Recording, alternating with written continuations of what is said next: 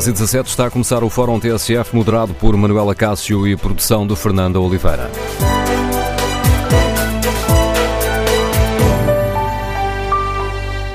Bom dia. Hoje temos aqui uma jornada informativa marcada pelos ecos da entrevista do Presidente da República uh, ao Jornal Público e à RTP. E no Fórum TSF queremos ouvir a sua opinião. O Presidente está a fazer uma leitura acertada do estado do país quando faz críticas ao Governo, com uma maioria requentada, e quando aponta também a falta de uma alternativa liderada pelo PSD? Marcelo, faz bem a manter em cima da mesa a hipótese de dissolver o Parlamento? E que leitura fazem os nossos, os nossos ouvintes eh, da situação do país? O copo está meio cheio ou meio vazio? Queremos ouvir a sua opinião. Número de telefone do Fórum 808-202-173, 808-202-173.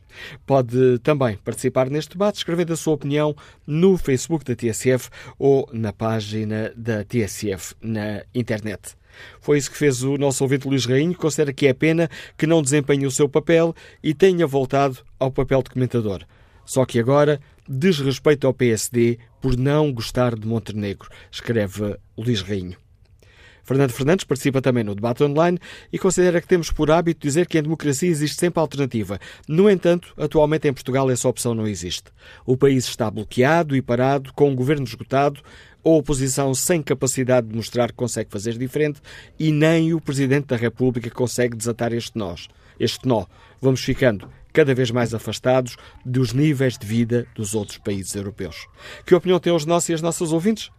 Quanto a algumas eh, questões concretas que marcaram a entrevista do Presidente da República, o Governo precisa de chegar a um acordo com os professores para uma recuperação parcial e faseada do tempo de serviço?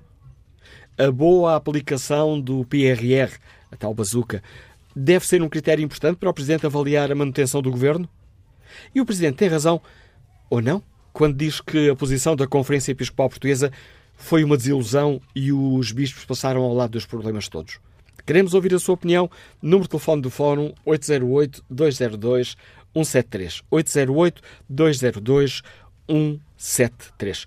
Mas começamos aqui o fórum por recordar as frases-chave da entrevista que assinalou os sete anos de Marcelo Rebelo de Sousa como Presidente da República. Uma entrevista à RTP e ao Jornal Público, conduzida pelos jornalistas eh, Manuel Carvalho e António José Teixeira, uma entrevista que ficou recheada de avisos à navegação. Marcelo considera que o primeiro ano da legislatura acabou por ser perdido por causa da guerra, da escalada da inflação, mas também dos casos e casinhos que atingiram o governo. Foi o desajustamento entre ministro e Estado-Estado vindos do anterior. Eh, na presença do Conselho de Ministros foi a necessidade de reforçar a componente política entre um Estado-Estado que depois não pode ser. Há o caso que, entretanto, ocorreu, porventura falaremos dele adiante, que é o caso TAP, uhum, e que depois obriga a mexidas muito importantes. Porventura, o ministro mais importante a seguir ao Primeiro-Ministro e depois da saída do ministro Centeno, hum, tem que tomar a iniciativa de sair pelo seu pé. Portanto, podemos dizer que é quase um ano em que, por causa destes fatores, uma maioria que é uma maioria que nasce já uh, com o desgaste de seis anos de governo a guerra, as consequências da guerra, a forma como nasceu o governo, a orgânica do governo, o, o tempo ocupado pela gestão da guerra, leva a que praticamente um ano foi perdido. Marcelo Rebelo Sousa considera ainda que houve alguma ligeireza na escolha de novos membros do governo. Compreendo e que incomoda muitos portugueses a ligeireza como, nesses casos, como noutros casos, houve a escolha de membros do governo. Não, não havia questionário. Para ser muito sincero, acho o seguinte: acho que o, o, o governo uh, tem que ter a noção que vai ser, uh, daqui até ao fim das suas funções, alvo de um escrutínio rigorosíssimo neste tipo de questões. E o Presidente da República fez assinalar que, neste momento, as atenções estão voltadas para o Ministro das Finanças. E o Presidente da República recordou ainda que a hipótese de dissolver o Parlamento continua em cima da mesa. Eu mantenho esse princípio que é tudo fazer para se cumprir a legislatura. Agora, não me peçam para dizer que renuncio ao poder de dissolver. Isso não renuncio. Vai fazer uma não leitura... renuncio nesse sentido. Eu habituo-me a nunca dizer nunca. A minha orientação é essa. E por isso... Se eu sentir que realmente há uma coisa patológica, excepcional, o tal irregular funcionamento das instituições, que ganhe uma tal dimensão que paralise a existência do orçamento, torne impossível a governação. Então, eu pondero isso. Mas o Presidente apontou também a falta de uma alternativa na oposição com um PSD que não tem um ascendente claro no centro-direita. Há, aritmeticamente, não há politicamente. Aritmeticamente, neste momento, mas estamos a três anos e tal das eleições, há uma alternativa, mas não é uma alternativa política, porque um dos partidos diz que recusa entender-se com o terceiro. Está a falar da iniciativa liberal com relação ao Chega. entender-se com o Chega. Qualquer partido, à direita ou à esquerda, centro-direita ou centro-esquerda, que quer liderar o respectivo hemisfério, tem que ter um ascendente claro. Uhum. Porque se não tiver o ascendente claro com uma política de euro vazio, é preenchido pelos outros contendores, que estão na sua função, que é preenchê-lo.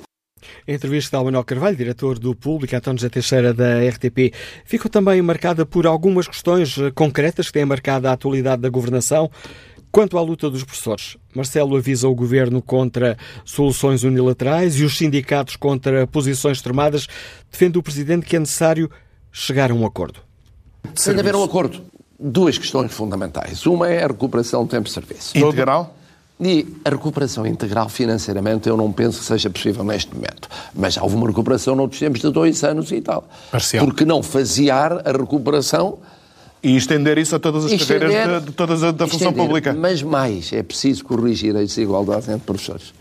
Porque, por exemplo, a diferença entre os professores mais novos e os mais antigos, que estão mais perto do limite da reforma, é que neste 70% ainda vai conseguir chegar ao topo. Os outros, com 30 e tal, 40 anos, 50 anos, não vão. E eu acho que há caminho para fazer e deve haver, da parte do governo como da parte dos professores, essa predisposição para pensar nos alunos, nas famílias, eh, na sociedade.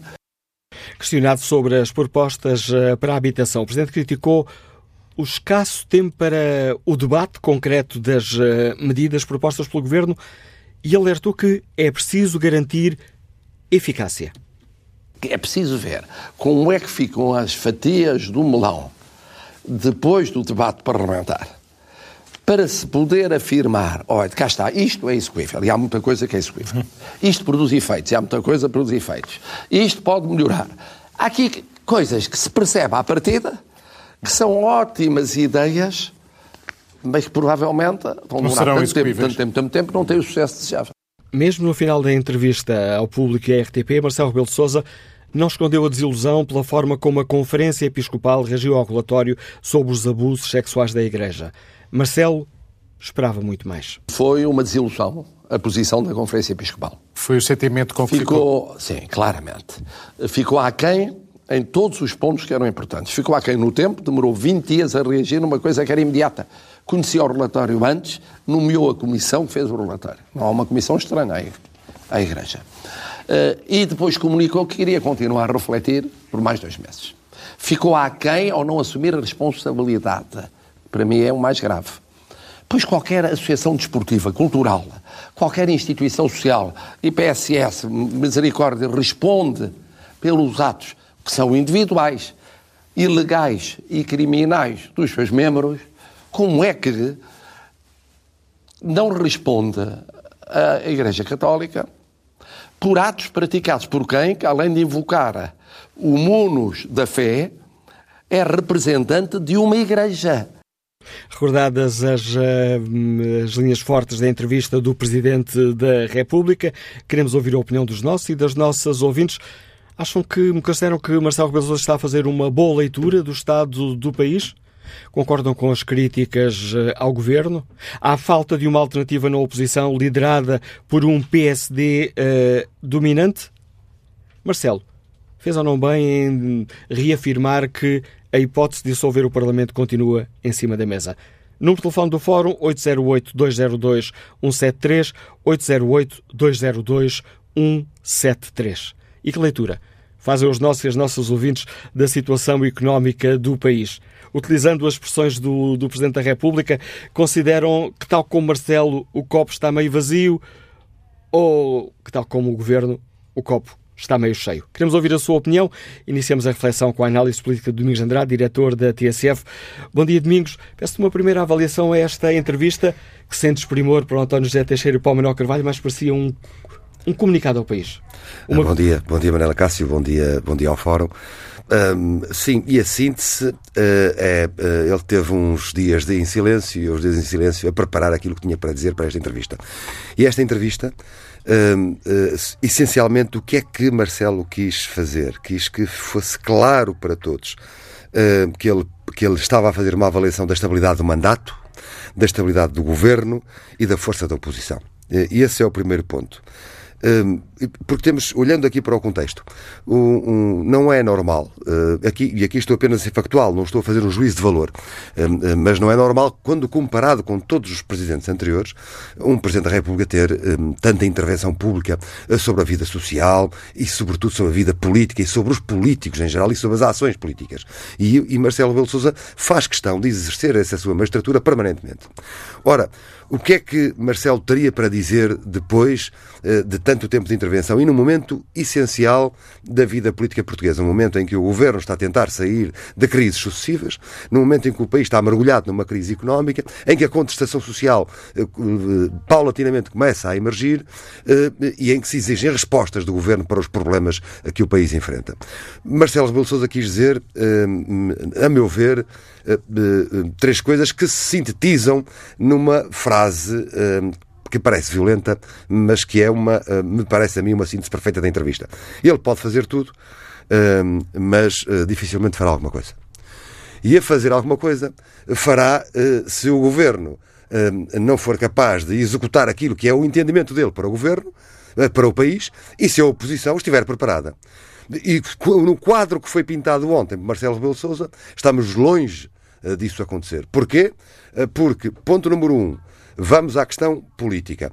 O governo está requentado, está cansado, mas a oposição, a direita, que aritmeticamente e ele faz aqui a distinção, aritmeticamente tem maioria, tem hoje, parece ter hoje maioria na população. Pelo aquele, é o que nos dizem as sondagens. É o que, é o que, nos, é o que dizem as sondagens. Eh, eh, enfim, tendo em conta aquele, eh, aquele princípio de, utilizado por Jorge Sampaio de que a maioria parlamentar já não corresponde à maioria política, portanto, a maioria parlamentar está parece a maioria parlamentar hoje não corresponde àquilo que são as sondagens. À maioria social? À maioria social, à maioria eleitoral.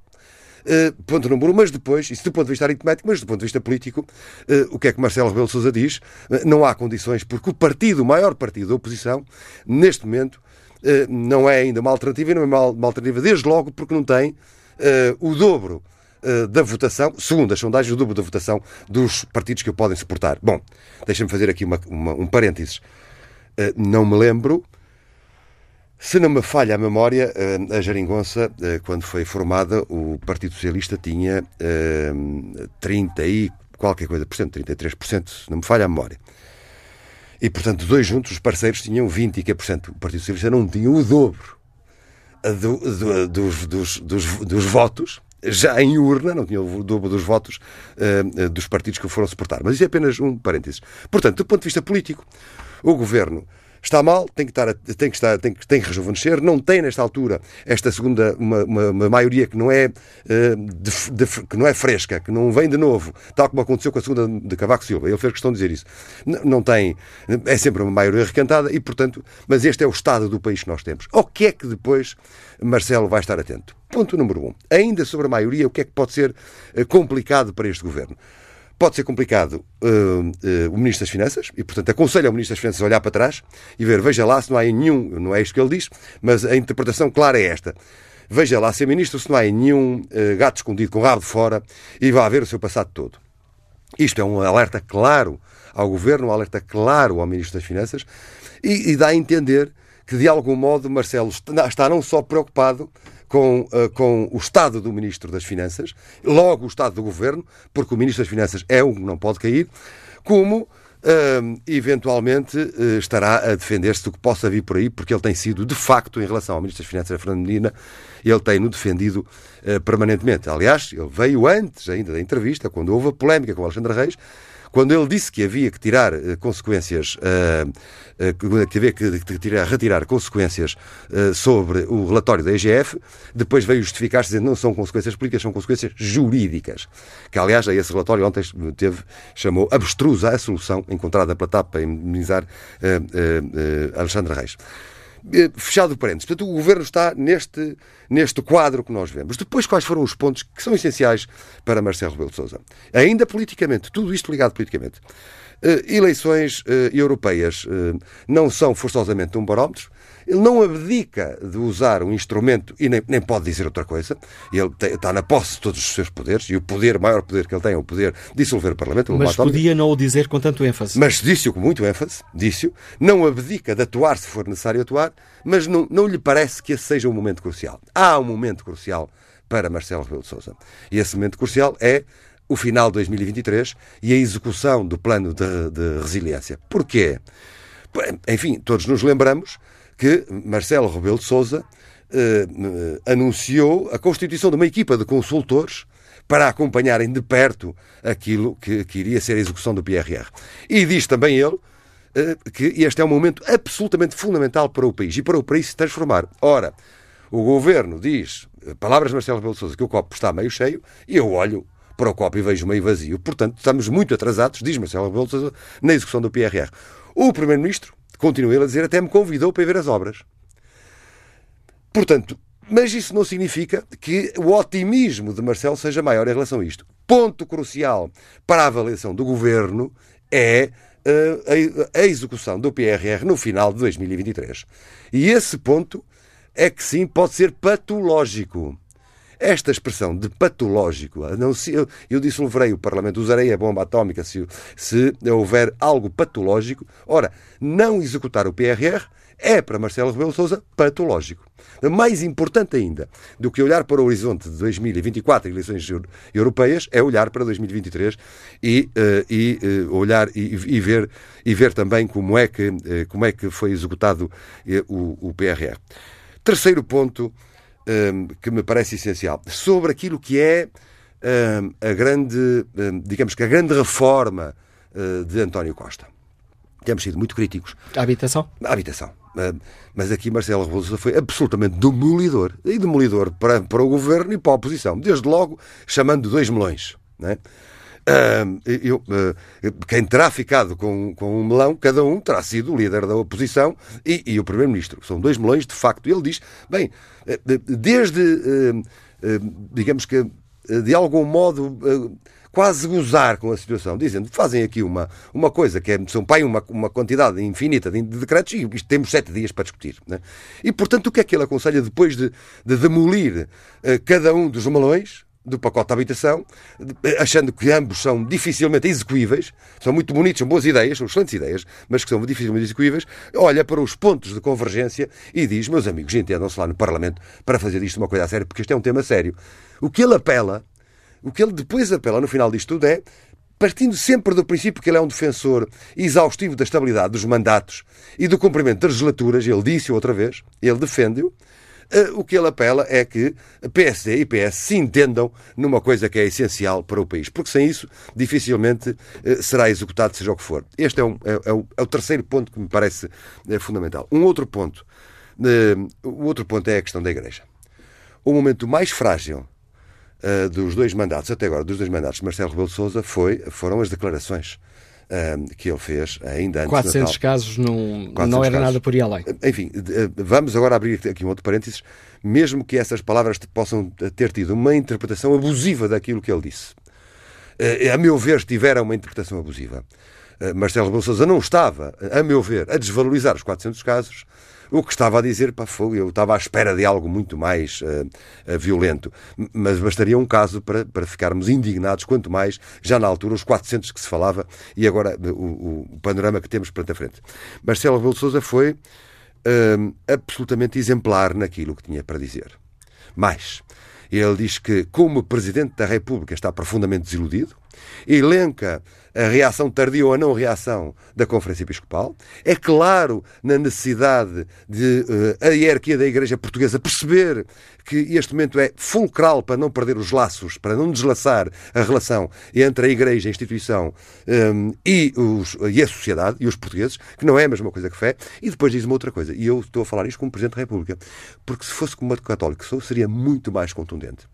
Portanto, o que, o, que, o que Marcelo quis fazer com esta entrevista foi posicionar-se. E ele continua a ser um referencial de estabilidade. É preciso não esquecer que esta questão da Igreja, hum, sendo um momento mais frágil, eh, quando, quando falávamos, como comentávamos, a atuação de Marcelo Rebelo de Sousa, os comentários permanentes, hum, a fragilidade com que ele entra no ano novo, eh, depois deste comentário, eh, o, governo depois tudo fez para que isto se apagasse com os casos e casinhos e, e a sucessão de, de, de, de, episódios que marcam, que marcam este, este início de, maioria absoluta. E é preciso também não esquecer que quando Marcelo Rebelo Sousa fala, quando comenta inclusive casos políticos, quando comenta Luís Montenegro, ora elogiando, ora criticando, comenta Pedro, quando comenta Pedro, Pedro Passos Coelho, quando comenta políticas claras do governo, aquelas Passos Coelho não está na roda, por isso não dança. Passos Coelho não está na roda, por isso não dança. Mas quem está na roda eh, tem que saber dançar. E este recado é claríssimo para Luís Montenegro. Claríssimo. Portanto, não há ninguém. A conclusão é que não há ninguém que possa ter ficado, ninguém politicamente que possa ter ficado uh, satisfeito com a entrevista do, do Primeiro-Ministro. Um outro apelo que o Presidente fez eh, sobre os professores, que é uma das lutas sociais que tem marcado uh, este último mês, uh, Marcelo defende que é necessário um acordo entre o Governo e os sindicatos para uma recuperação parcial e, e, e, gradual, faseada do tempo de serviço. Ora, esta tem sido uma das eh, reivindicações que tem sido feita tanto pela FENPROF como a FNE. Estará aqui o Presidente a pressionar o Governo para um acordo com os sindicatos, entre aspas, mais tradicionais? Eu acho que o Presidente da República, neste caso, pressionou o Governo uh, e pressionou os professores. Como? O que é que ele fez? Bem, é preciso não esquecer que, em relação à recuperação do tempo de serviço, a maior crise que houve na legislatura passada foi justamente por causa disso. Ou seja, no momento em que António Costa diz se os partidos no Parlamento aprovarem a recuperação total do tempo de serviço, eu demito-me. E este aspecto político para o Primeiro-Ministro é muito importante. O que Marcelo Rebelo de Sousa diz é: bom, então encontrei lá uma solução eh, que permita algum tipo de recuperação do tempo de serviço. Isso ele diz. Algum tipo. Faseado. Eh, cheguem a um consenso e coloca pressão e coloca pressão nos, eh, nos, eh, nos, eh, nos, no governo dizendo que os portugueses estão do lado dos professores. Né? Mas depois diz uma outra coisa. Uh, e, e, este aspecto, que é, é, é, aquele momento em que Marcelo Rebelo Sousa avisa aos professores e insta os portugueses a refletirem sobre isso. Porque aqui é um momento também de reflexão. Não é apenas um pensamento dele. É instar alguém a pensar sobre o que é que está a acontecer. Não e podem diz, perder o apoio da sociedade. Não podem perder o apoio da sociedade. E, dizendo à sociedade, atenção, porque os miúdos já tiveram, as, os nossos, as nossas crianças, os nossos alunos já tiveram dois anos atípicos uh, uh, na, na, aprendizagem e, portanto, perder mais um ano, ter mais um ano atípico, uh, é gravíssimo para as aprendizagens das, das crianças, dos alunos, e, e é preciso estarmos atentos a isso. Portanto, ele aqui também, ele, faz uma defesa, mesmo que indireta do governo, chamando a atenção, sentem-se lá à mesa. É, é, é sempre a velha questão da negociação e da estabilidade. Sentem-se à mesa e encontrem soluções. Isto no dia em que os professores marcaram novas greves, foi no dia em que se entrevista, ontem, e no dia uh, uh, em, que acabam com uh, as, as, as, reuniões no Ministério da Educação. E o Ministério da Educação dizendo que está disponível para novas reuniões, desde que não esteja sobre o cutelo da greve. Portanto, o que temos nesta, o que temos, este presidente que nós temos, que, que de facto tem uma atenção e um cuidado ao país únicos, e, tem uma, e essa atenção se verifica pela intervenção permanente de, de Marcelo Rebelo Sousa, eh, mostra que eh, ele continua a assumir-se e continuará até ao fim do mandato a assumir-se como o único, único garante de estabilidade do país. A análise, a análise política do diretor da, TF, da TSF, Domingos de Andrade, está relançado o debate para o qual convido os nossos e os nossos ouvintes. Bom dia, Carlos Palmela, é profissional de saúde, Liga-nos Lisboa. Qual é a sua opinião? Olá, Manuela Cássio, bom dia. Olhe, eu vou ter que lhe pedir desculpa porque vou entrar em discordância eh, total com, com, o vosso diretor. Eh, enfim, mas o facto da TSF aceitar opiniões contrárias só engrandece a vossa estação. da qual eu sou um ouvinte assíduo desde a vossa emissão histórica sobre Timor. Ora bem, eu estou então em total desacordo com o vosso diretor nos comentários relativamente ao, ao Sr. Presidente da República. O Presidente da República, quando comentou o primeiro número que lhe apresentaram, eh, não se mostrando impressionado com ele, praticamente foi, enfim, foi crucificado pela, pela comunicação social e por arrasto pela opinião pública. De maneira que o Sr. Presidente da República agora atuou com toda a segurança no sentido, sobretudo, de não afetar a sua popularidade e, portanto, associou-se às, às, às, posições críticas relativamente a tudo o que sejam eh, as posições da Igreja. Eh, mas ele podia ter tido uma outra atitude que essa seria muito mais difícil, porque poderia afetar-lhe a popularidade, que seria defender a verdade. E a verdade, doutor Manuel Acácio, tem sido um bocadinho beliscada desde que foram comunicados os resultados da Comissão eh, Independente. Eh, a comunicação social eh, sintetizou os, os resultados da, da, da, investigação da Comissão Independente na seguinte frase: A Comissão Independente eh, encontrou 4.815 casos de abusos de crianças em um ano na Igreja. A opinião pública interpreta este número como sendo, portanto, em um ano houve 4.815 casos de abuso de crianças na Igreja. Isto é um número de pôr os cabelos em pé e toda a gente realmente falou em, em socos no estômago, etc. Mas vamos então analisar esta frase. 4.815 casos em um ano.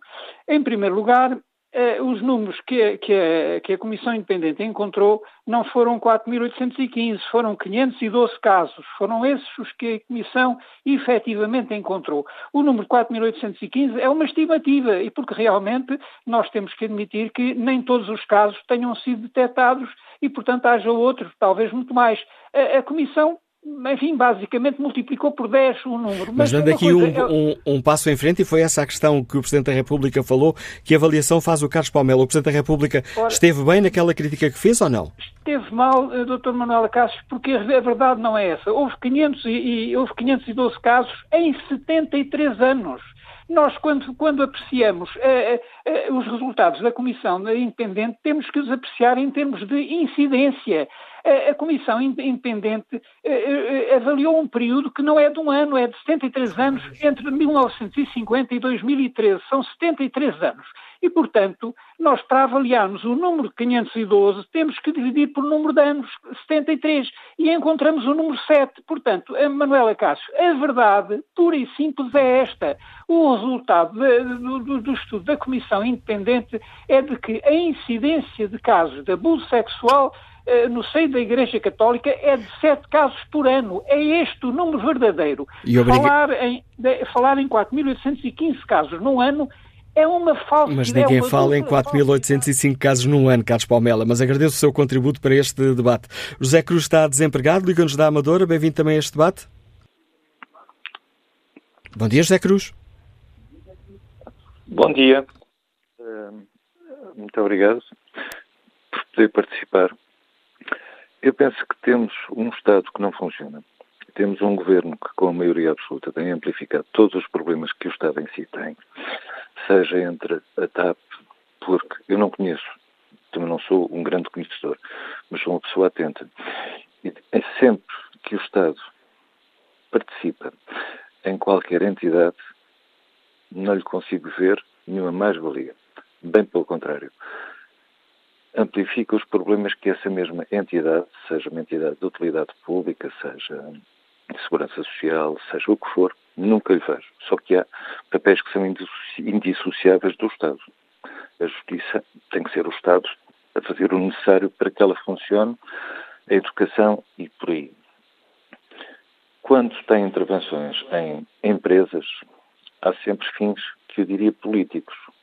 Porque uma empresa, se não tem uh, viabilidade.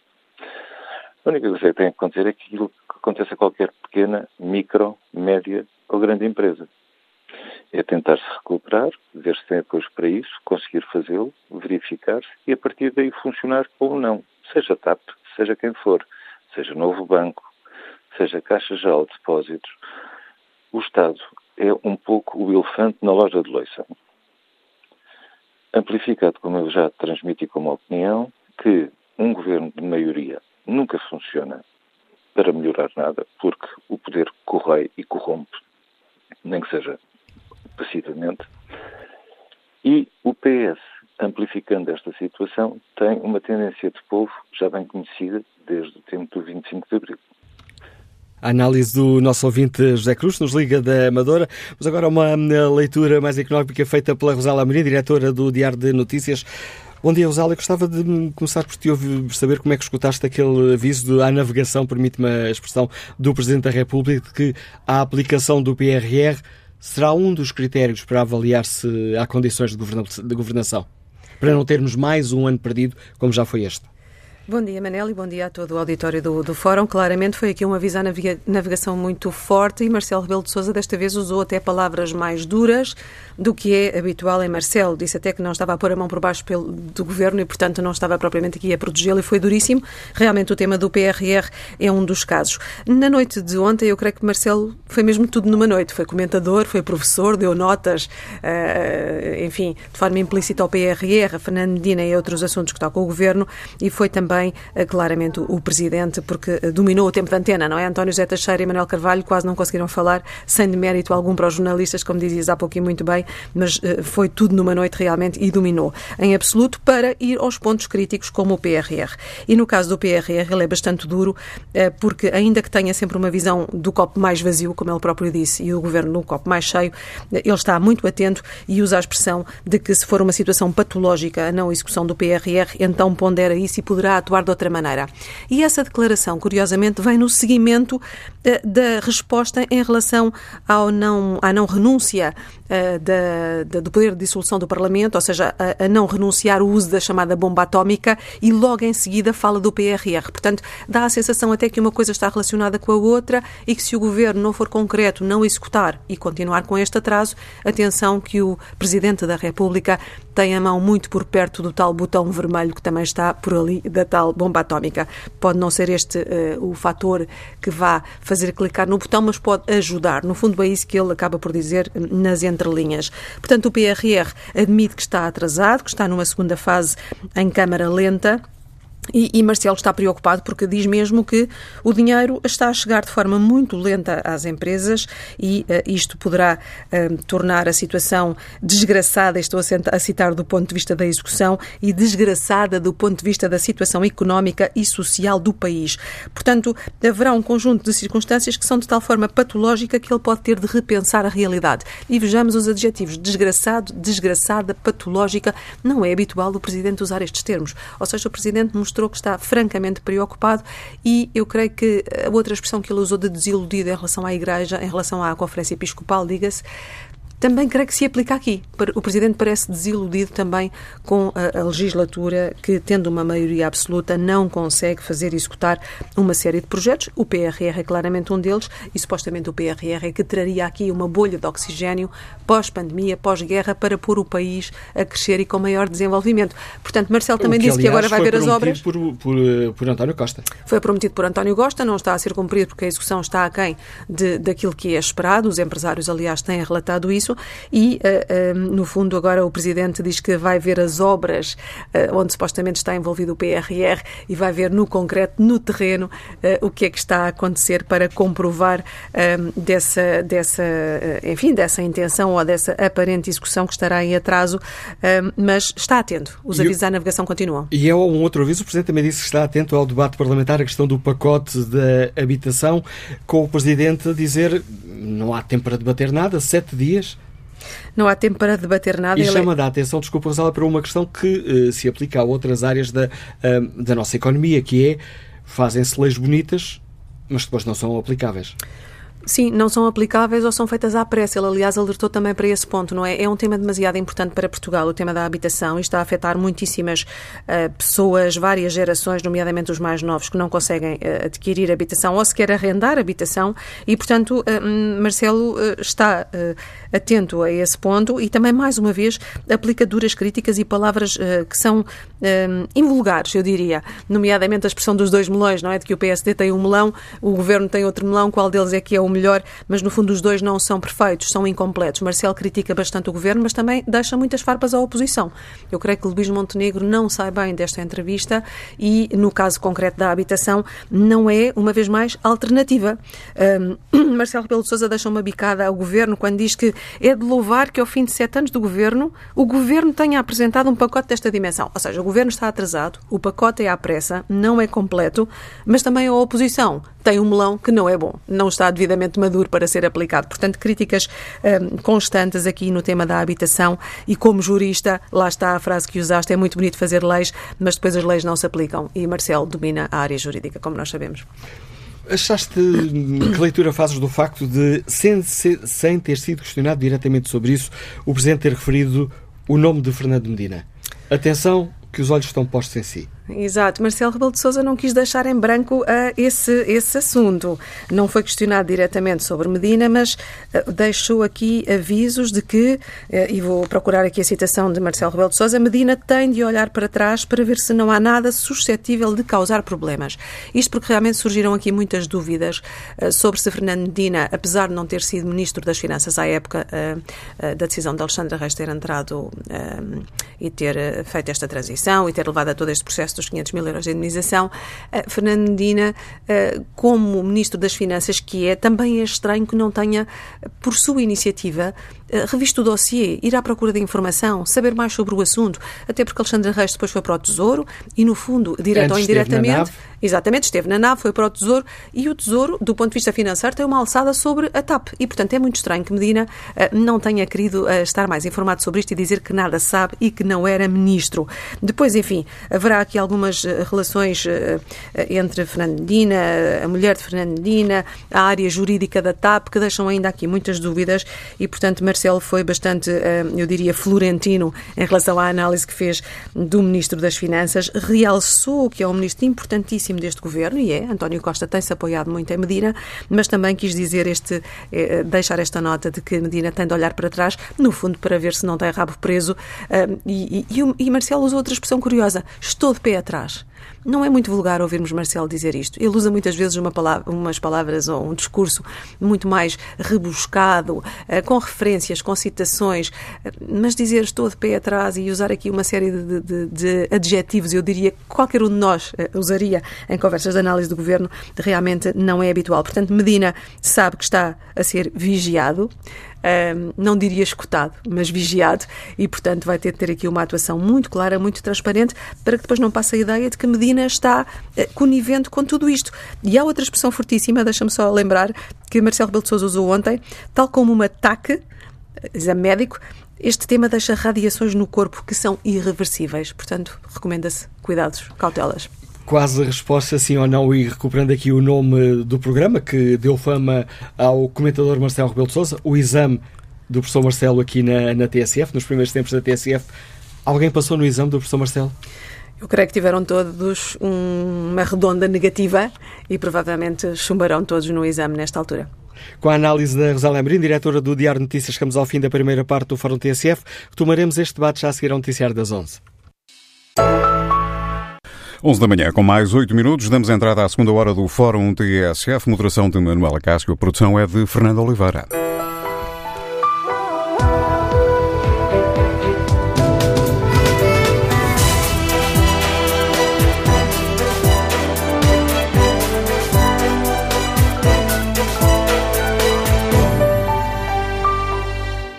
E retomamos o debate no uh, Fórum TSF, uh, eh, ponto de partida, a entrevista do Presidente da República ontem à RTP e ao Jornal uh, Público.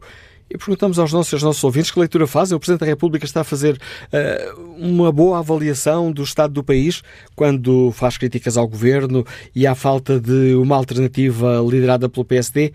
Marcelo faz bem em manter em cima da mesa a hipótese de dissolver o Parlamento? Que opinião tem os nossos e as nossas ouvintes?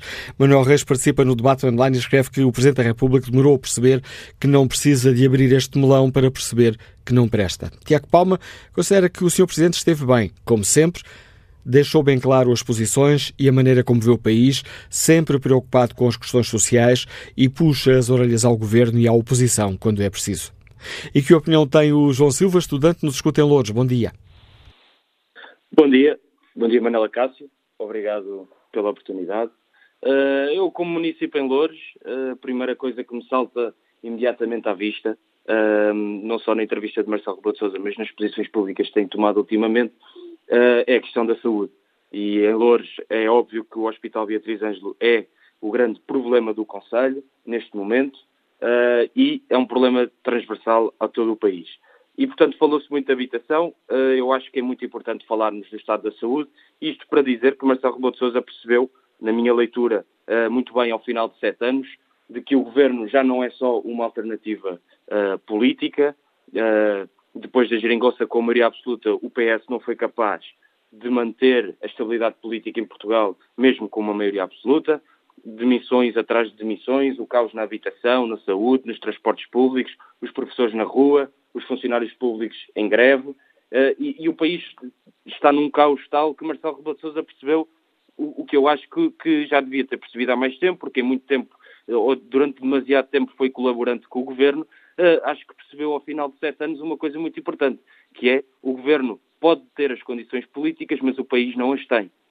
Mas nesse sentido, Marcelo Rebelo de Sousa também acho que deu uma nota muito importante ao resto do, do hemiciclo da Assembleia da República, que foi dizer e alertar que neste momento, mesmo que a direita tenha maioria aritmética nas sondagens suficiente para ganhar uh, uh, e para governar, essa alternativa de direita não é politicamente estável nem é politicamente credível. Eu acho que isso é uma nota muito importante que Marcelo Rebelo de Sousa deixa, de alerta, sobretudo, à oposição, de perceber que o governo, nos próximos uh, tempos e se terminar a legislatura, vai ter, certeza, muitas dificuldades superiores àquelas que enfrenta ainda hoje, e a direita, ou, alternativa, a oposição à direita do governo de António Costa, não está, neste momento, posicionada no país perante os portugueses como uma alternativa credível.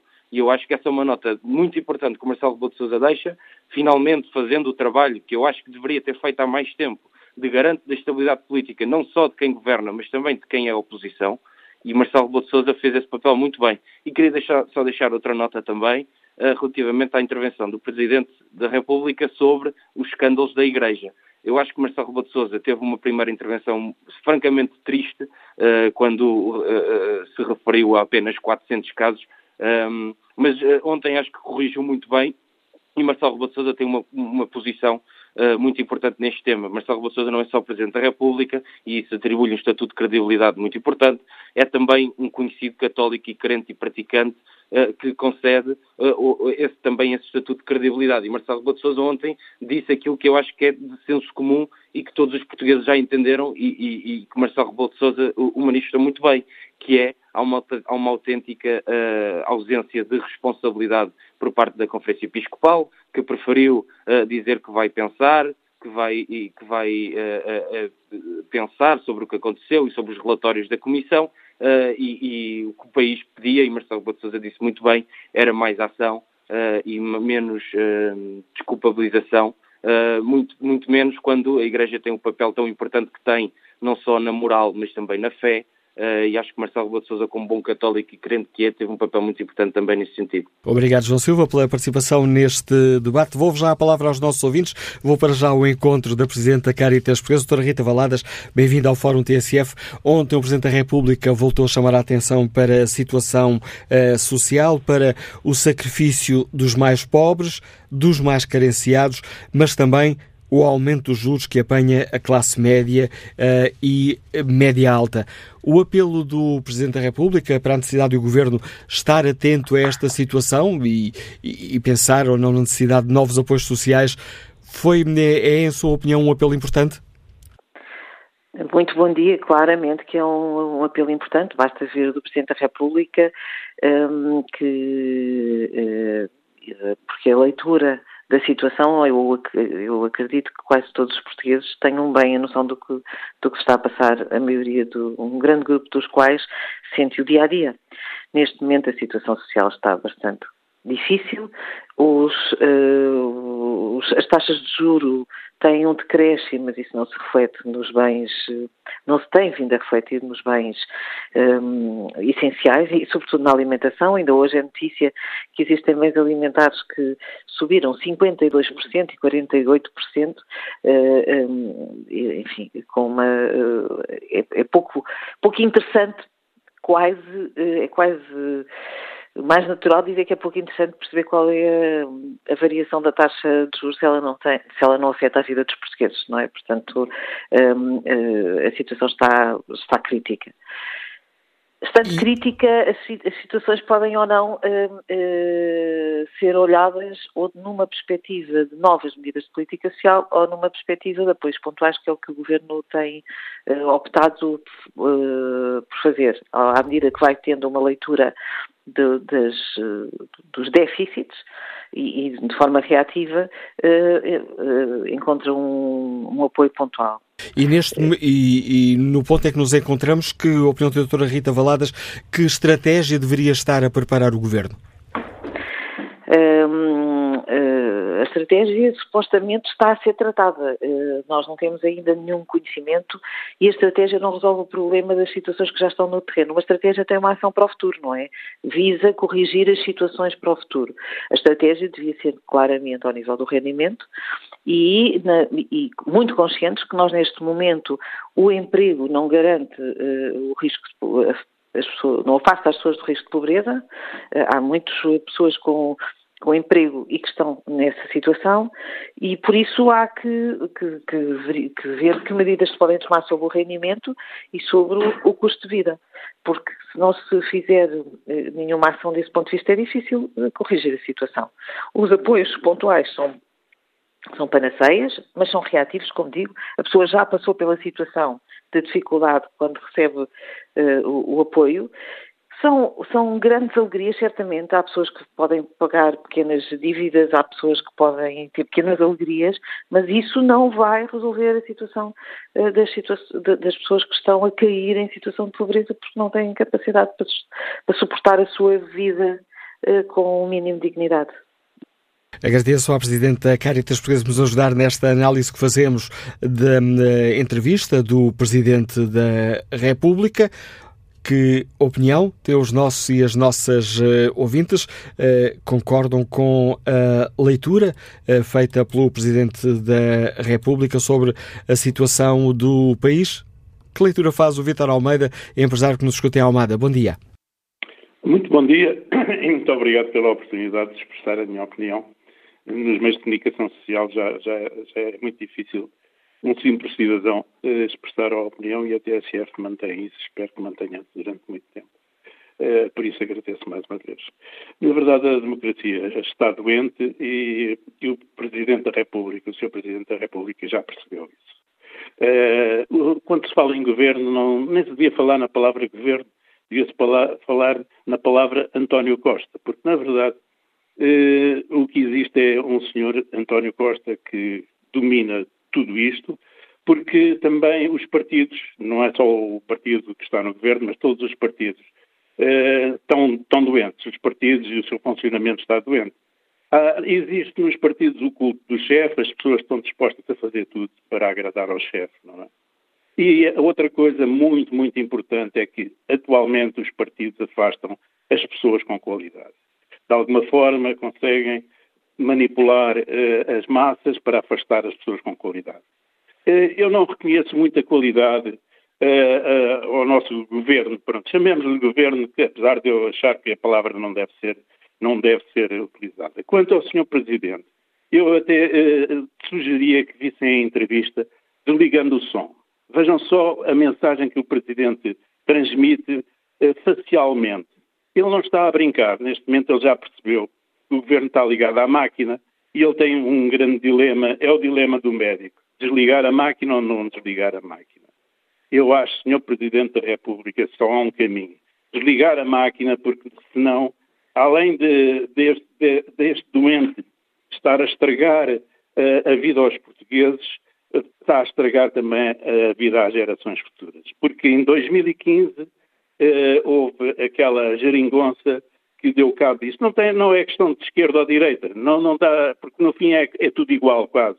É, na verdade, perdeu as eleições e conseguiu manipular uh, uh, os outros partidos para fazer, para estar no poder. Está ao de cima, em cima da água, em cima da jangada. Vamos deixar a jangada ir por aí fora. Muito obrigado, sim. A opinião do nosso ouvinte Vitor Almeida, que opinião tem a professora Ana Almeida, que nos liga de Santa Maria da Feira. Bom dia. Santa Maria da Feira, bom dia. Olá, bom dia. Uh, bom dia ao Fórum. Raramente é possível. Professora, imagino que nos está a falar do carro, tem que desligar o rádio, senão não o conseguimos ouvir. Há aqui uma interferência que, não nos deixa ouvi-la. Já desliguei. E agora já estamos a ouvir bem. Agora já me conseguem ouvir. Pronto. Uh, relativamente à, à, entrevista a ser presidente, ele em alguns pontos tem, tem razão. Sônia Almeida? É o facto de haver, haver, neste momento este braço de ferro entre nós, professores, e o, e o governo, neste caso, na figura do senhor professor João Costa. Uh, Acontece que, a nível de escolas, nós temos que perceber o seguinte: a recuperação de tempo de serviço é, sem dúvida, algo que tem que ser feito já. Isto não, não tem que levar, não temos que, que, levar isto mais para diante, porque nós sabemos que, neste momento, o facto de nós, tiver, nós, nós professores, estarmos, eh, estivermos congelados tanto tempo e só nos darem uma parte desse congelamento, uma grande parcela de professores, bons professores, grandes trabalhadores para o Estado, grandes amigos dos alunos nunca vão atingir o topo da carreira, porque não têm tempo para isso. Ou seja, nem, nem tem a ver com as cotas. Nós mesmo não entrando para as famosas listas de, cotas, nós não chegamos ao topo da carreira porque não, tem, não temos tempo de serviço suficiente. Ou seja, isto, isto é algo que, que, que, não é correto. Ou seja, isto é, não, não temos que esperar uh, daqui a dois meses para continuar as negociações. Isto é sentar-se já amanhã numa mesa e negociar. Que eu saiba, isto é, um, é, um, é mesmo para ser negociado, porque não está correto e o senhor professor João Costa sabe que isto não está correto. Por isso, há aqui que, mexer em algumas coisas. As cotas é a mesma coisa. Nós temos brilhantes professores, brilhantes profissionais, que na altura de serem avaliados, porque tiveram o azar de estar numa bolsa com outros brilhantes, que só 25% é que têm cota para, para, para progredir na carreira. Não pode ser numa, numa profissão tão especial como esta, que é colaborativa, cooperativa. Nós temos de trabalhar juntos nas escolas.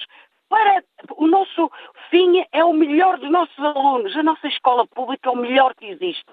Nós trabalhamos para eles noite e dia, nós trabalhamos em casa. As pessoas podem pensar, ah, porque fez o horário. Nós fazemos muito mais que aquelas do que as horas que nos, que nos impõem legalmente. E assim, não é correto isto. Principalmente, vamos cá pensar, quando existe uma, uma secção de avaliação de desempenho que tem uma batata quente, que tem lá os seus, eh, vamos, vamos imaginar, os seus 20 melhores professores da escola nesse ano a serem avaliados e precisam de vaga. E, que vai, e vai ter que quê? vai, vai 25%, só vai dar 25% eh, e os outros vão ficar. O que é que nós estamos aqui a, a criar? Professores que, que, vão começar a ser desmotivados, aquelas pessoas que mais, que mais dão aos alunos eh, estão a ser desmotivados. Outros até lhes dão, infelizmente, ataques cardíacos ao saber que não, não tiveram a avaliação que achavam que mereciam. E sim, mereciam. É assim, nós estamos a, a trabalhar para quê? E estamos à espera de quê? de, de fazer negociação quando? Daqui a dois meses? Há negociações que têm, têm que ser feitas, no fundo era ontem, não é hoje. Porque não está correto. Nós somos uma profissão, têm que pensar, especial. Correto. Porquê é que há falta de professores? Vamos pensar. Já viram o que é um professor de São João da Madeira vir dar aulas para Gaia com um horário de quatro horas? Digam-me lá como é que isto é possível. Como é que um professor, ele vai vir porque ele precisa de ganhar aquelas horas para fazer tempo de serviço. Mas reparem, o que é que ele ganha? Certo? E se, essas quatro horas estiverem, eh, como estão de certeza em quatro dias, ele faz quatro viagens, é preciso ver onde há falta de professores, que tipo de horários são colocados para os professores irem para lá. Porque é preciso arranjar também horários que sejam atrativos para o professor que já está deslocado aceitar esse horário. E eu sei o que estou a falar porque eu, antes de ficar perto do sítio que escolhi, eu andei 200 quilómetros, eu como os outros colegas, 200, 300, correto? É, é preciso também criar aqui uma data de coisas, porque depois dizemos, claro, os, os alunos estão sem aulas. Claro que estão. Não é as pessoas que não querem aceitar, é impossível, humanamente impossível escolher um horário para se dar 6, 10 horas, que ainda por cima podem estar espalhados durante os dias, numa escola super longe. Ah, eu acho que é preciso negociar, a palavra disto tudo é negociar. E não vamos andar aqui ao braço de ferro entre professores e Ministério da Educação. Nós estamos todos pelo mesmo, pelo mesmo, nós queremos o melhor para os nossos alunos. Os meus alunos é o melhor que eu tenho. E como tal, é para isso que nós estamos cá. E eu tenho a certeza, eu e os meus colegas, antigamente fazíamos greves à semana, os professores que queriam era passear. Agora faz greves ao sábado, também deve haver algum problema. Acham que as pessoas querem pagar dinheiro para fazer viagens de, sei lá, Viana do Castelo para Lisboa, só para se manifestar. Não, é porque alguma coisa não está bem. E se não está bem, sentem-se. Sentem-se. Esqueçam a política, esqueçam os partidos. Pensem nos nossos alunos. É só isso que eu quero dizer. Obrigado, professora Ana Almeida, pela participação no Fórum TSF, testemunho desta nossa ouvinte, que nos liga de Santa Maria da Feira. Mas agora, enquanto o professor Flint Lima é o presidente da Associação Nacional de Dirigentes de Agrupamentos e Escolas Públicas. Bom dia, professor. Como escutou até o apelo do Presidente da República a um atendimento entre governo e sindicatos? Pode ter aqui um, pode ser ter aqui um, um fator, pode ser uma ajuda para atenuar o clima de guerra que o professor tanto tem lamentado? Muito bom dia. Uh, agradecer mais uma vez o convite que me fizeram, ao Dr. Manuel Acácio e à Dra. Fernanda Oliveira. Uh, o, o, nosso Presidente da República, de facto, está empenhado, como todos estamos empenhados, na resolução deste enorme barato de ferro, como eu nunca vi na educação uh, pública portuguesa. Contudo, não trouxe grandes novidades porque o seu pensamento já é conhecido.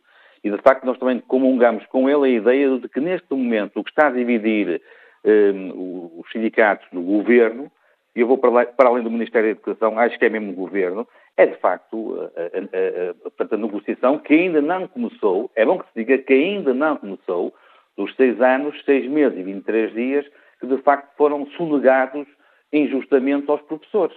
E, e penso que aqui estará o buziles da questão. E, e, é preciso ter em conta que os professores da Madeira, e Madeira é Portugal, até 2025, este tempo de serviço eh, vai-lhes contar. E, que, e, vamos criar aqui grandes injustiças, se isto não se a contento dos professores, grandes injustiças, quando estes professores, em 2025, e eu conheço muitos professores que vão regressar ao continente e vão passar injustamente à frente dos seus colegas que resolveram permanecer, portanto, em, em Portugal continental. É preciso, e essa também é a ideia do Dr. Marcelo Rebelo de Sousa, que eu também comungo, é preciso fasear, planear, programar a devolução deste tempo, 6 anos, 6 meses, 23 dias, que foi sonegado aos, aos professores. Porque senão continuamos com uma guerra total. Neste momento, da escola pública portuguesa, o que está a acontecer é uma guerra total. E entre os sindicatos, por um lado, eh, que estão, que estão até desunidos, era bom que os sindicatos se unissem eu, neste momento, não sinto essa, essa união sindical, sinto uma enorme união da parte dos professores, uma união genuína e também, portanto, um acordo com o, o, o governo. Agora, ontem foi mais um dia perdido, não se avançou em nada em relação ao único tema que estava em cima da mesa, segundo eu sei, que era o novo modelo de concurso de, de, de, de professores, e, portanto, não há fim à vista, não há uma luz ao fundo do túnel. O túnel é o problema, problema enorme na nossa, nas nossas escolas públicas.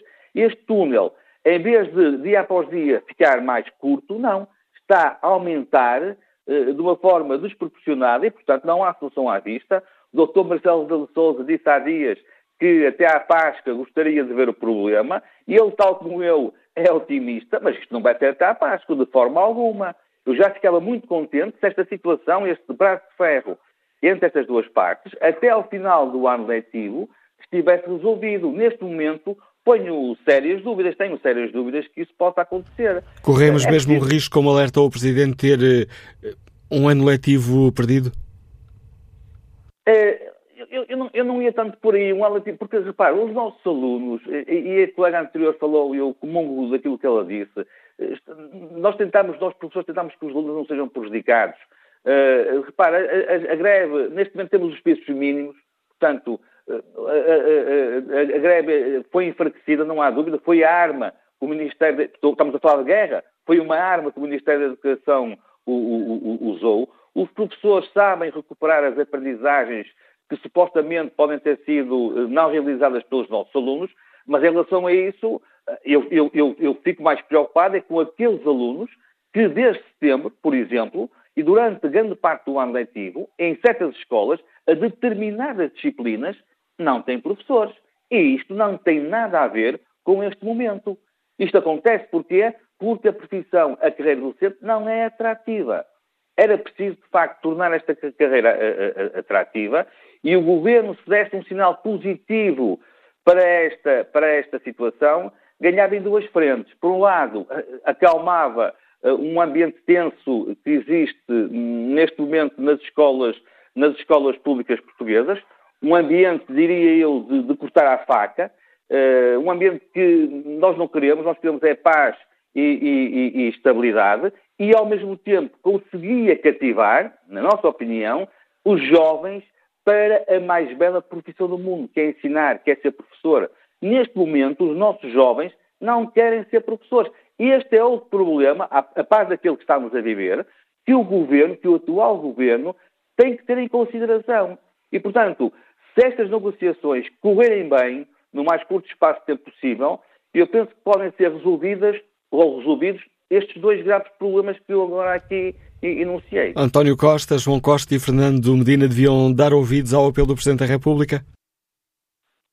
Uh, Fernando Medina devia estar nas negociações futuras, eu disse isso desde o início, era, era um sinal positivo que dava para o interior do governo, não tem nada a ver com a, a, a falta ou, de, de, capacidade negocial do Ministério da Educação, tem nada a ver com isso, tem a ver, de facto, atingimos um patamar tal de problema é, é que nós achamos que Fernando Medina, Ministro das Finanças, deve estar, de facto, nestas negociações. E, com certeza, penso que sim, penso que o nosso Governo deve dar ouvidos às palavras uh, do Dr. Marcelo Rebelo, Rebelo Souza, que está, pronto, que está aqui a tentar, também da, da melhor forma, tentar ajudar a resolver este problema, tal como os professores, tal como todos nós, mas o que é certo é que neste momento não há perspectiva dele ser, dele ser resolvido. Ou seja, a profecia, no bom sentido, do nosso Presidente da República, há dias atrás, que até à Páscoa a situação iria ser resolvida, e eu espero estar enganado, mas não se vai concretizar. A Páscoa é daqui por alguns dias e, portanto, penso que não haverá luz ao fundo do túnel, portanto, antes ou até à Páscoa. Espero estar enganado, era bom que eu estivesse enganado, mas uh, iremos ver se, de facto, pelo menos até final do ano letivo era urgente que esta situação se, se resolvesse para, para bem da, da escola pública. Obrigado, Sr. Flinte Lima, por nos ajudar aqui a ler as palavras do Presidente da República, a análise do Presidente da Associação Nacional de Dirigentes de Agrupamentos e Escolas Públicas. E como é que o nosso ouvinte Horácio Melo, orçamentista que nos escuta em Ilhavo, analisa as palavras do Presidente? Bom dia. Bom dia. Antes de mais, obrigado pela atenção que me deram. Eu uh, diria mesmo que ontem a entrevista do Sr. Presidente, na minha opinião, tem 90%. É muito positiva. Fiquei, fiquei muito satisfeito ontem com a... Fez um corte da transversal sobre um país desses. Agora acabava de ouvir um, um ouvinte anterior. Eu não sei como é que é possível um, os professores estarem a ser tão maltratados como são. Não tenho ninguém professor, não tenho ninguém de ninhada.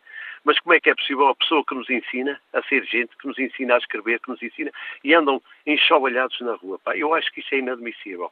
Depois quase o país começa a estar quase todo em greve. É a TAP, é os caminhos de ferro, é, é os professores, é, é, agora os médicos, agora depois a seguir vai ser os enfermeiros. Eu até pergunto a mim próprio, para quando os políticos também fazem greve, como os comentadores muitas vezes dizem, e com alguma razão, eu percebo qual é a ideia, é que os políticos são mal pagos.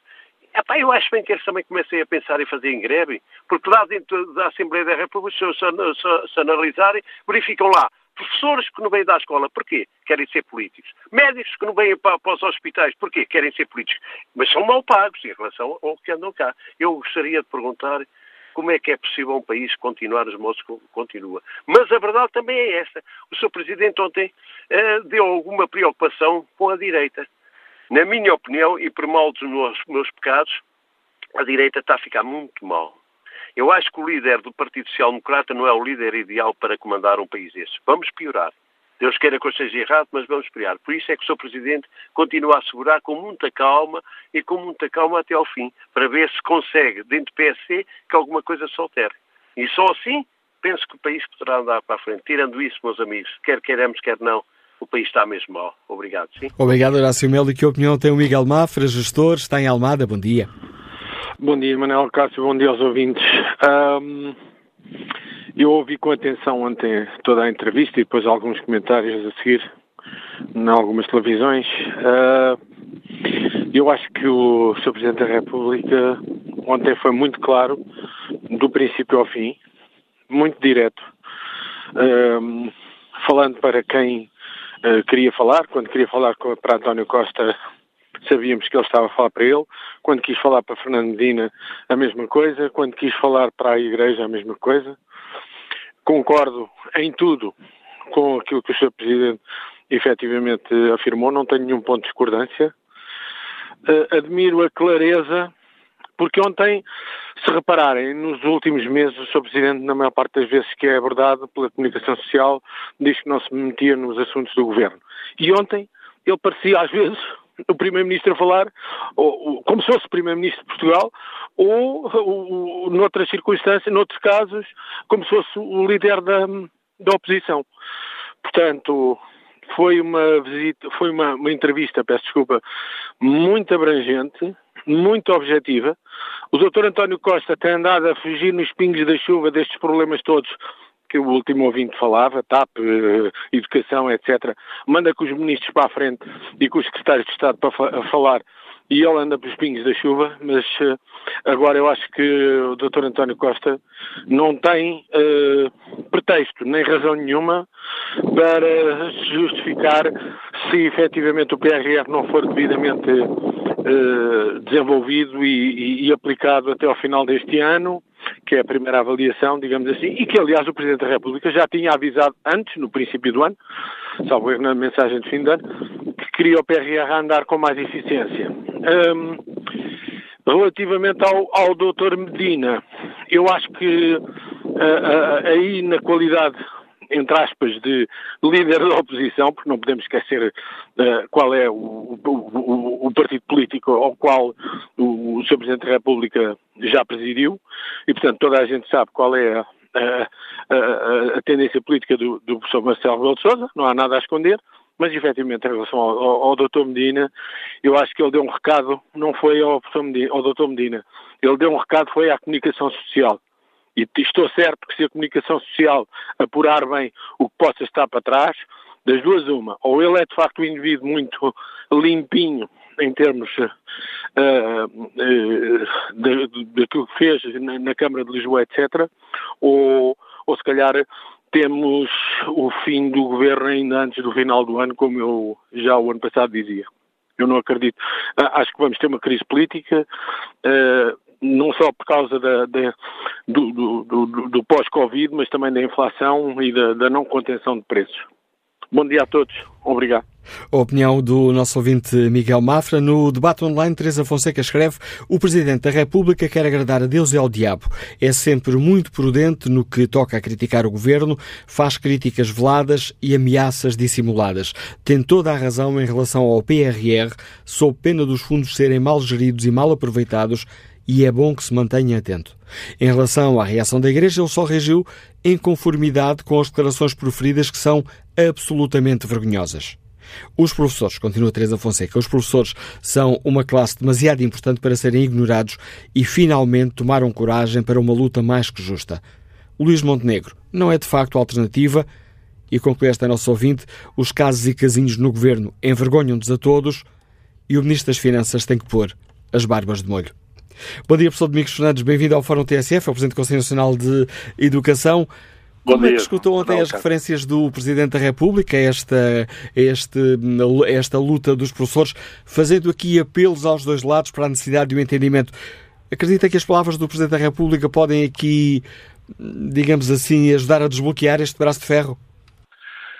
Bom, eu não, não sei exatamente responder a essa questão, eh, mas naturalmente que todos nós, eh, eh, e particularmente no Conselho Nacional de Educação, acompanhamos, como imagina, com preocupação a situação que estamos a viver na educação.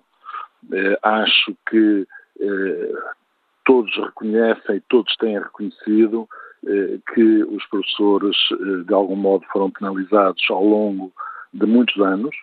O próprio Ministério da Educação, o próprio Governo reconhece exatamente isso e, e chegou-se a uma situação em que parece que tudo uh, se vai ou está a, a discutir. Ehm, com, uh, é uma situação extraordinariamente complexa, é uma situação que, do meu ponto de vista, tem demasiados pontos, enfim, espero ser compreendido, isto é, há muita matéria, muitas muitos assuntos eh, a serem discutidos simultaneamente. Eu não sei se é necessário haver uma, uma espécie de pausa para repensar o método eh, que, está, que está a ser utilizado na negociação, mas uma coisa é certa, e gostava de deixar isto claro. O sistema educativo português, a educação portuguesa, nos últimos 10 anos, nos últimos 20 anos, talvez melhor dito, tem tido uma evolução muito significativa e reconhecida por dados credíveis nacionais e internacionais. E, naturalmente, que nós precisamos de um clima de tranquilidade para nos centrarmos naquilo que é verdadeiramente essencial, que é o ensino dos professores, a aprendizagem das crianças, porque temos hum, desígnios eh, muito relevantes que estão plasmados no currículo português, portanto, naquilo que a sociedade portuguesa considera que é importante que as crianças e os jovens aprendam. E a minha preocupação eh, é, é geral, mas muito especificamente nos primeiros anos de escolaridade. Nós saímos agora, as pessoas não, parece que já a pandemia foi uma coisa que já aconteceu há muitos anos, mas a verdade é que nós saímos, ainda não saímos, provavelmente, de acordo com, os, com a Organização Mundial de Saúde, da pandemia e tivemos, naturalmente, reflexos muito negativos em todos os setores da sociedade e, em particular, na educação. E, neste momento, nós precisávamos, de facto, de tranquilidade. Depois da pandemia acontecer uma situação destas, é agravar uma situação que eh, ninguém quer. Eu penso que o Governo tem feito, naturalmente, esforços significativos, do meu ponto de vista, para ir ao encontro de reivindicações que têm muitos anos dos professores. Penso que os professores têm revelado, eh, enfim, uma determinação invulgar, inusitada, não é?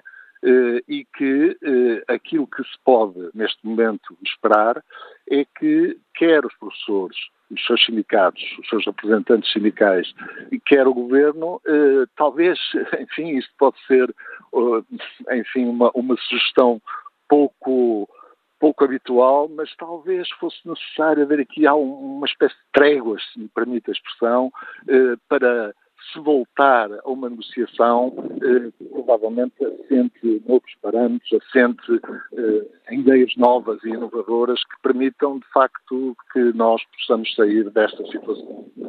Obrigado, professor Domingos Fernandes, Presidente do Conselho Nacional de Educação. Ajudamos aqui também a ler as palavras do Presidente Marcelo, que ontem deu uma entrevista ao Jornal Público e à RTP. E que a opinião tem o arquiteto Armindo Magalhães, que nos escuta em Vila Nova de Famalicão. Bom dia. Bom dia. Uh, na minha opinião, desde o início sempre achei, fiquei triste com a maioria absoluta. Uh, as maiorias absolutas são sempre, na minha opinião, más. Uh, a entrevista do Presidente da República é feliz e infeliz.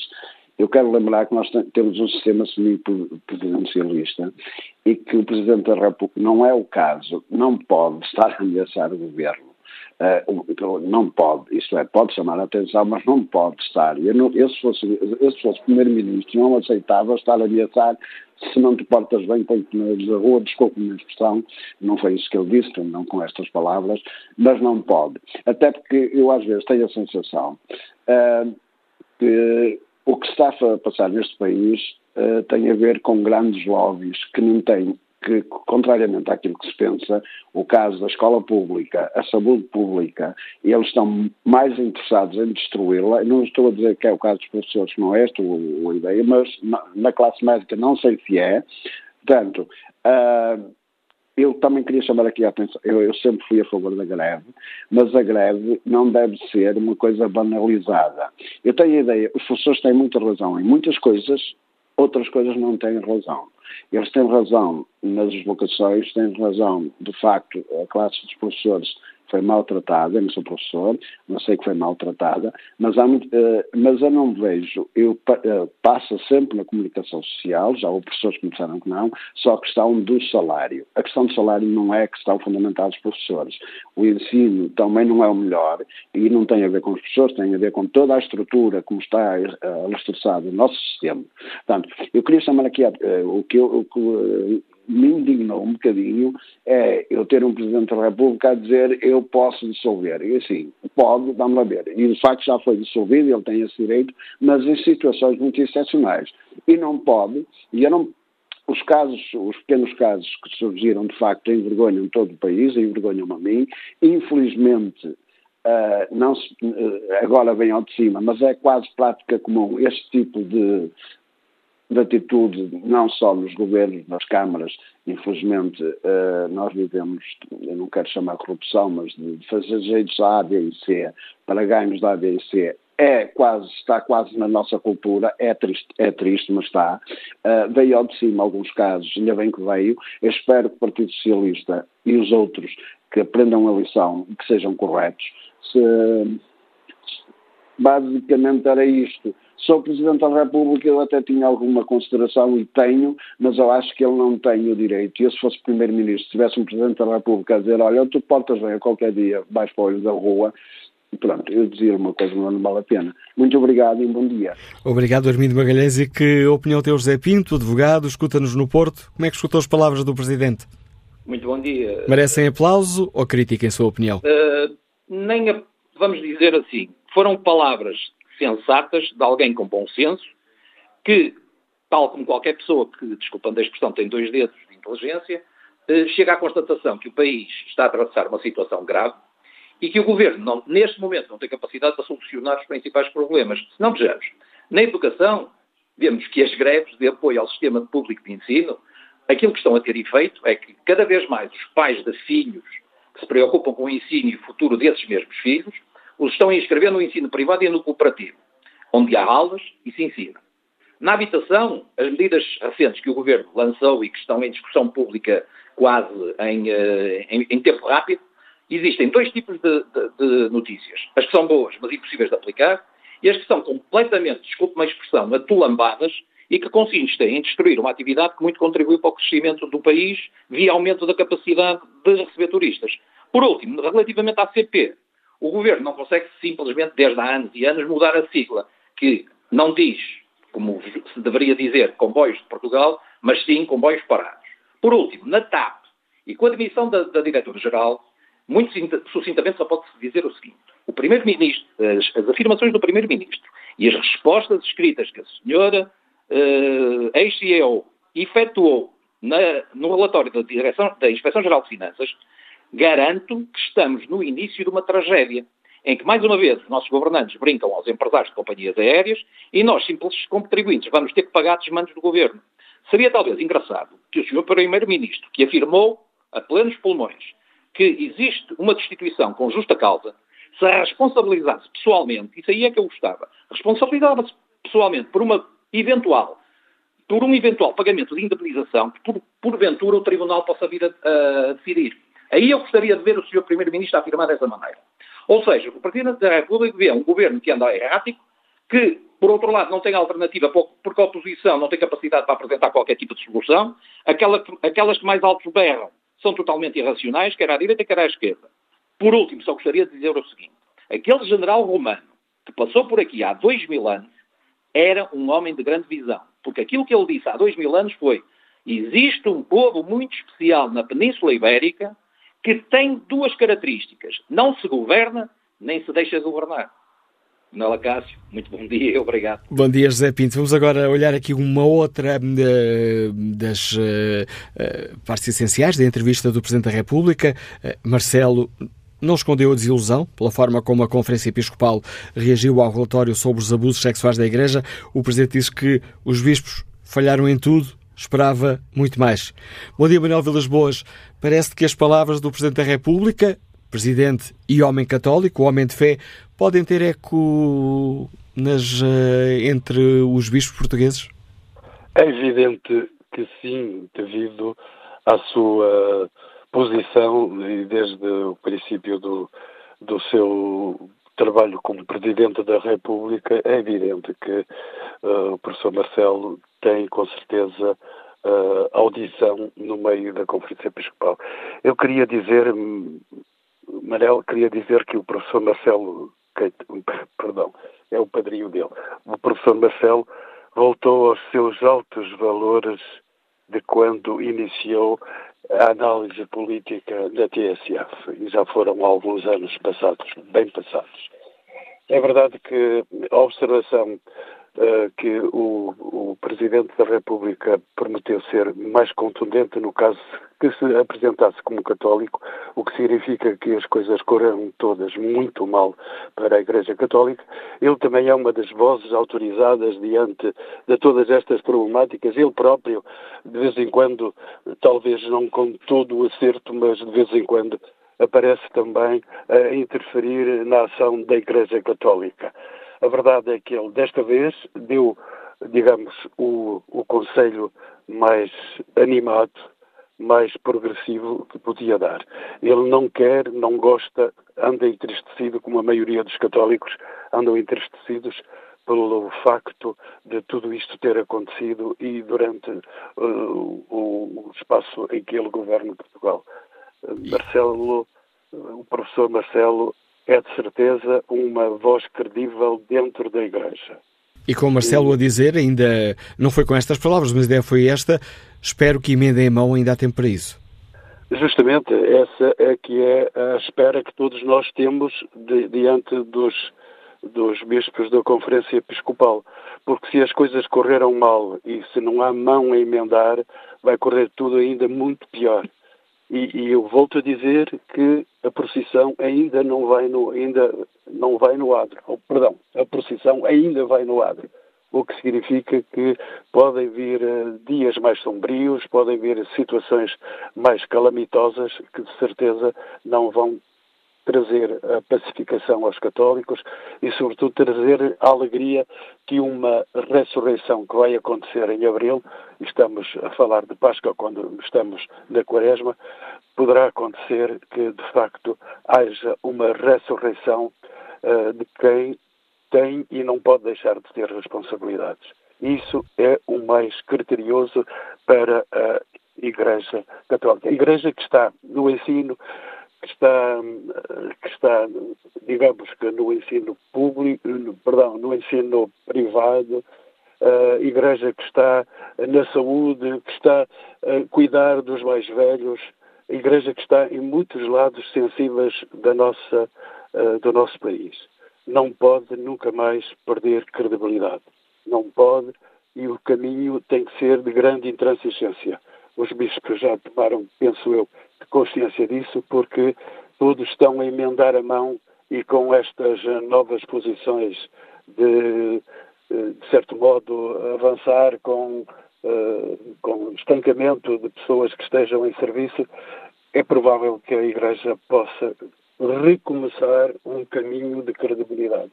Obrigado todos pensar nisso, Manuel Cássio. Obrigado por nos ajudares nesta análise, Manuel Vilas Boas. E que eh, opinião tem o professor Paulo Matos, que nos escuta em Porto Alegre? Bom dia.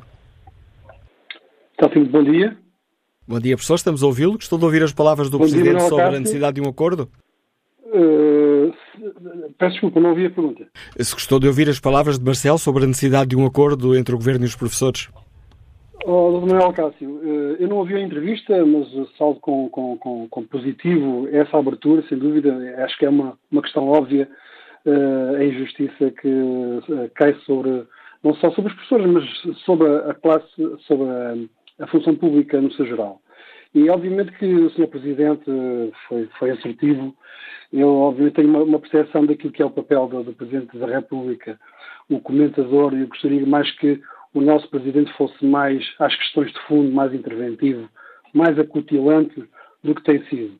Porque, efetivamente, a grande preocupação ou os sintomas que a classe docente neste momento transvasa cá para fora é sintomático do país que temos, porque o país é que nós temos. É temos um país que, efetivamente, é um país relegado à sua insignificância, pelos indicadores que nós temos, pela, pela interioridade, pelo aquilo que neste momento a sociedade vê e que nos preocupa, porque eu todos os dias tento vender sonhos aqui no interior do país e olho para as notícias no dia a dia e vejo a corte em Lisboa preocupada a levantar questões que efetivamente passam muito ao lado daquilo que são as questões fundamentais do país.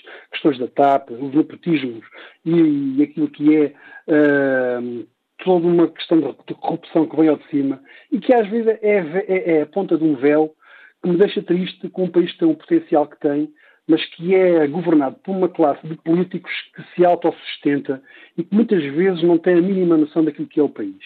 E nós, enquanto professores, ficamos relativamente tristes porque as questões são efetivamente complexas, não se resolvem de um momento para o outro, mas uh, o desprezo que a função pública no geral, saúde, educação, segurança social, fiscalidade, questões que são fundamentais para um país que tem que ter um, um bem-estar para cativar os nossos estudantes e os nossos jovens, que não se vão todos embora. Essas questões são complexas, mas não são enfrentadas. E os políticos passam este tempo todo a falar nestas questões e que são, são eh, imunizações da TAP, são questões de camarários que a gente vê e deixa-me efetivamente triste.